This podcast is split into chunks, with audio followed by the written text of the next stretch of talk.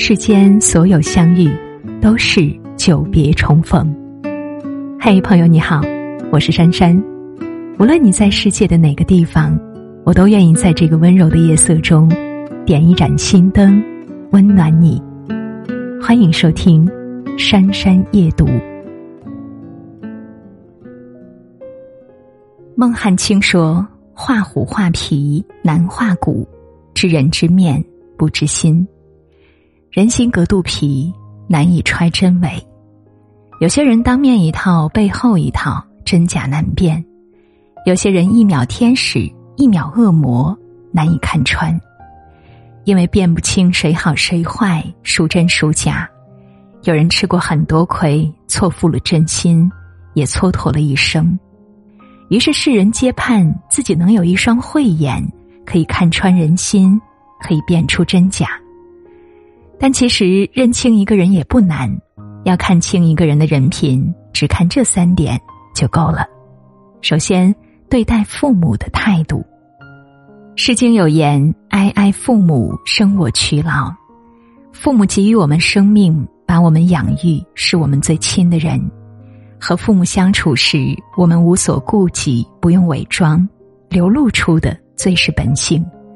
所以，对待父母的态度，藏着一个人最真实的品性。前段时间刷微博，看到一个让我印象深刻的故事：同事老赵温文尔雅，待人亲和，很多人评价他人品好。起初我也有同感，因为工作我们吃过几次饭。老赵说话很和气，谦逊有礼。对女士尤其尊重，每一次抽烟之前都要先征得女士的同意。但是后来发生了一件事，让我改变了看法。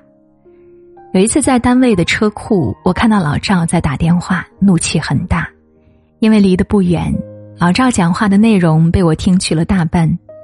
你怎么笨的跟猪一样啊？那种人一看就是骗子。这个月的生活费我已经给你了，不够你自己想办法。我不管。我当时十分震惊，这完全和平时的老赵判若两人。原来老赵是在跟自己的母亲打电话，又绅士又和蔼的老赵，居然对自己的母亲恶言恶语，连最起码的尊重都没有。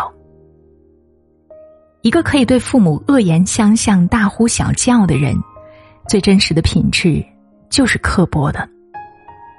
周国平曾说：“对亲近的人挑剔是本能，但克服本能，做到对亲近的人不挑剔，是一种教养。一个人的人品如何，看他对父母的态度就知道。一个连父母都容不下的人，也终究经不起人性的考验。所以，判断一个人是否真的善良有教养，要看他怎么对待父母。”如果对自己的亲生父母都没有尊重，不知感恩，就算对你再恭敬，也不能当真。这样的人取悦你，或者是贪于你兜里的钱，或者是慑于你手里的权，或者是垂涎于你的颜值。一旦你身上没有了他所需要的东西，就会弃你如敝履。要知道，对父母态度恶劣的人，品性不会好到哪里去。第二点是对待利益的态度。有人说，利益是人性的照妖镜，是检验人性最好的试金石。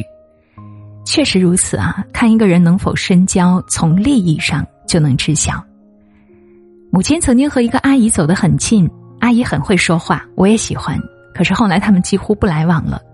我问母亲：“那个阿姨人那么好，怎么不见来往了呢？”母亲说。他和那个阿姨有几次合伙购买水果，拿回来分的时候，阿姨总是先一步把好的全部分给了自己，一些小的不太好的全给了我母亲。他以为母亲不会发觉，其实明眼人一看就看得出来。后来母亲又通过几件事情发现，只要是别人和阿姨有利益相交，阿姨就会想各种办法让自己得利。不得不承认，利益真的就像是一面镜子，很多人在他面前原形毕露。眼界足够宽的人，不会贪图蝇头小利；为人厚道的人，不会因利把人算计。想起电视剧《鸡毛飞上天》当中陈江河近四出六的生意经，挑货郎出身的陈江河，走南闯北，不管做什么生意，赚的每一笔钱只留四份给自己作为收入，其他六份全部分给合作伙伴和帮助自己的人。哪怕是在生意最艰难的时刻，他也一直奉行。正是这一份坚守，在他每一次遇到困难的时候，总是有人鼎力相助。也正是这一份坚守，最终让他从一个挑货郎一步步发展成为了亿万富翁。莎士比亚说：“钱是一根伟大的魔棍，随随便便就能够改变一个人的模样。”是呀，利益面前最能够看清人心黑白，最能够分出人格高低。所以，想要看清一个人的人品，就去观察他面对利益时的态度和做法。大度不贪婪，做人一定有底线；小气太自私，做事一定没原则。利益之下，一个人的嘴脸一看便知。第三点是对待弱者的态度。J.K. 罗琳曾说：“一个人真正的教养，不要看他怎么对待比自己身份高的人，要看他如何对待比自己身份低的人。”深以为然。一个人对弱者的态度，往往就是他对这个世界最真实的反应。要看清一个人教养的高低，看他对底层人的态度。就可以一目了然。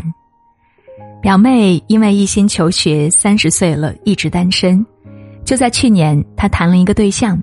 据表妹说，对方对她一见钟情，十分温柔体贴，而且包容她的小脾气，家庭条件呢也不错。我们知道之后都很高兴，表妹总算是遇到一个好人家，情有归处了。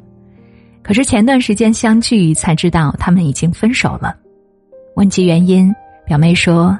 因为我见识了最真实的他，在路上开车，如果有腿脚慢的老人挡住了路，他一定要摇下车窗骂老人几句；如果是有比他车便宜的车在他前面开，他一定要超过去，还再来一句“穷鬼”。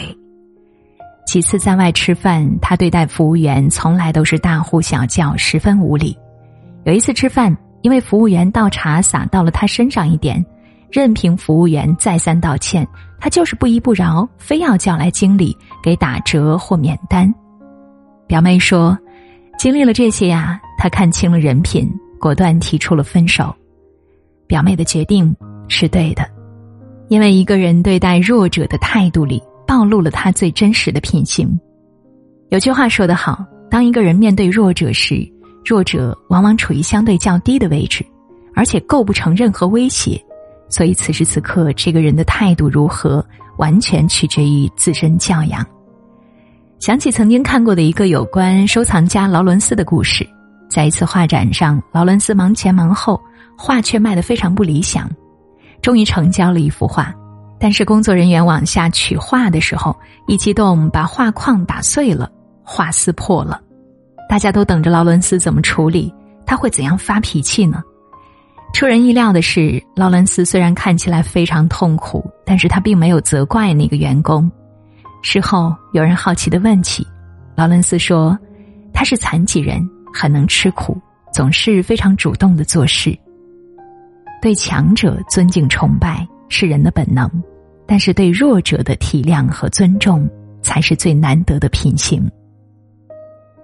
不以人弱而辱之，不以身贵而贱人。”方是值得交往之人。爱默生说：“品格是一种内在的力量，它的存在能够直接发挥作用，而无需借助任何手段。人品是一个人最强的靠山、最硬的底牌、最大的资本。一个人人品正，才会受到众人的敬重；人品好，上天才会爱护。人生到最后，其实拼的是人品。”好人品是行走人世最好的通行证，往后余生，愿你我都有好品行，所遇之人皆良人。点亮再看，与君共勉。我听见是距离没人听懂的爱情，我从无边黑暗之中穿越到黎明，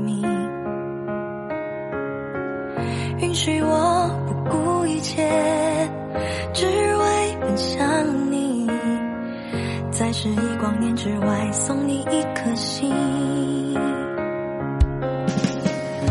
如果一切就在此刻灰烬，地球凋零，我们可以一起飞去宇宙森林。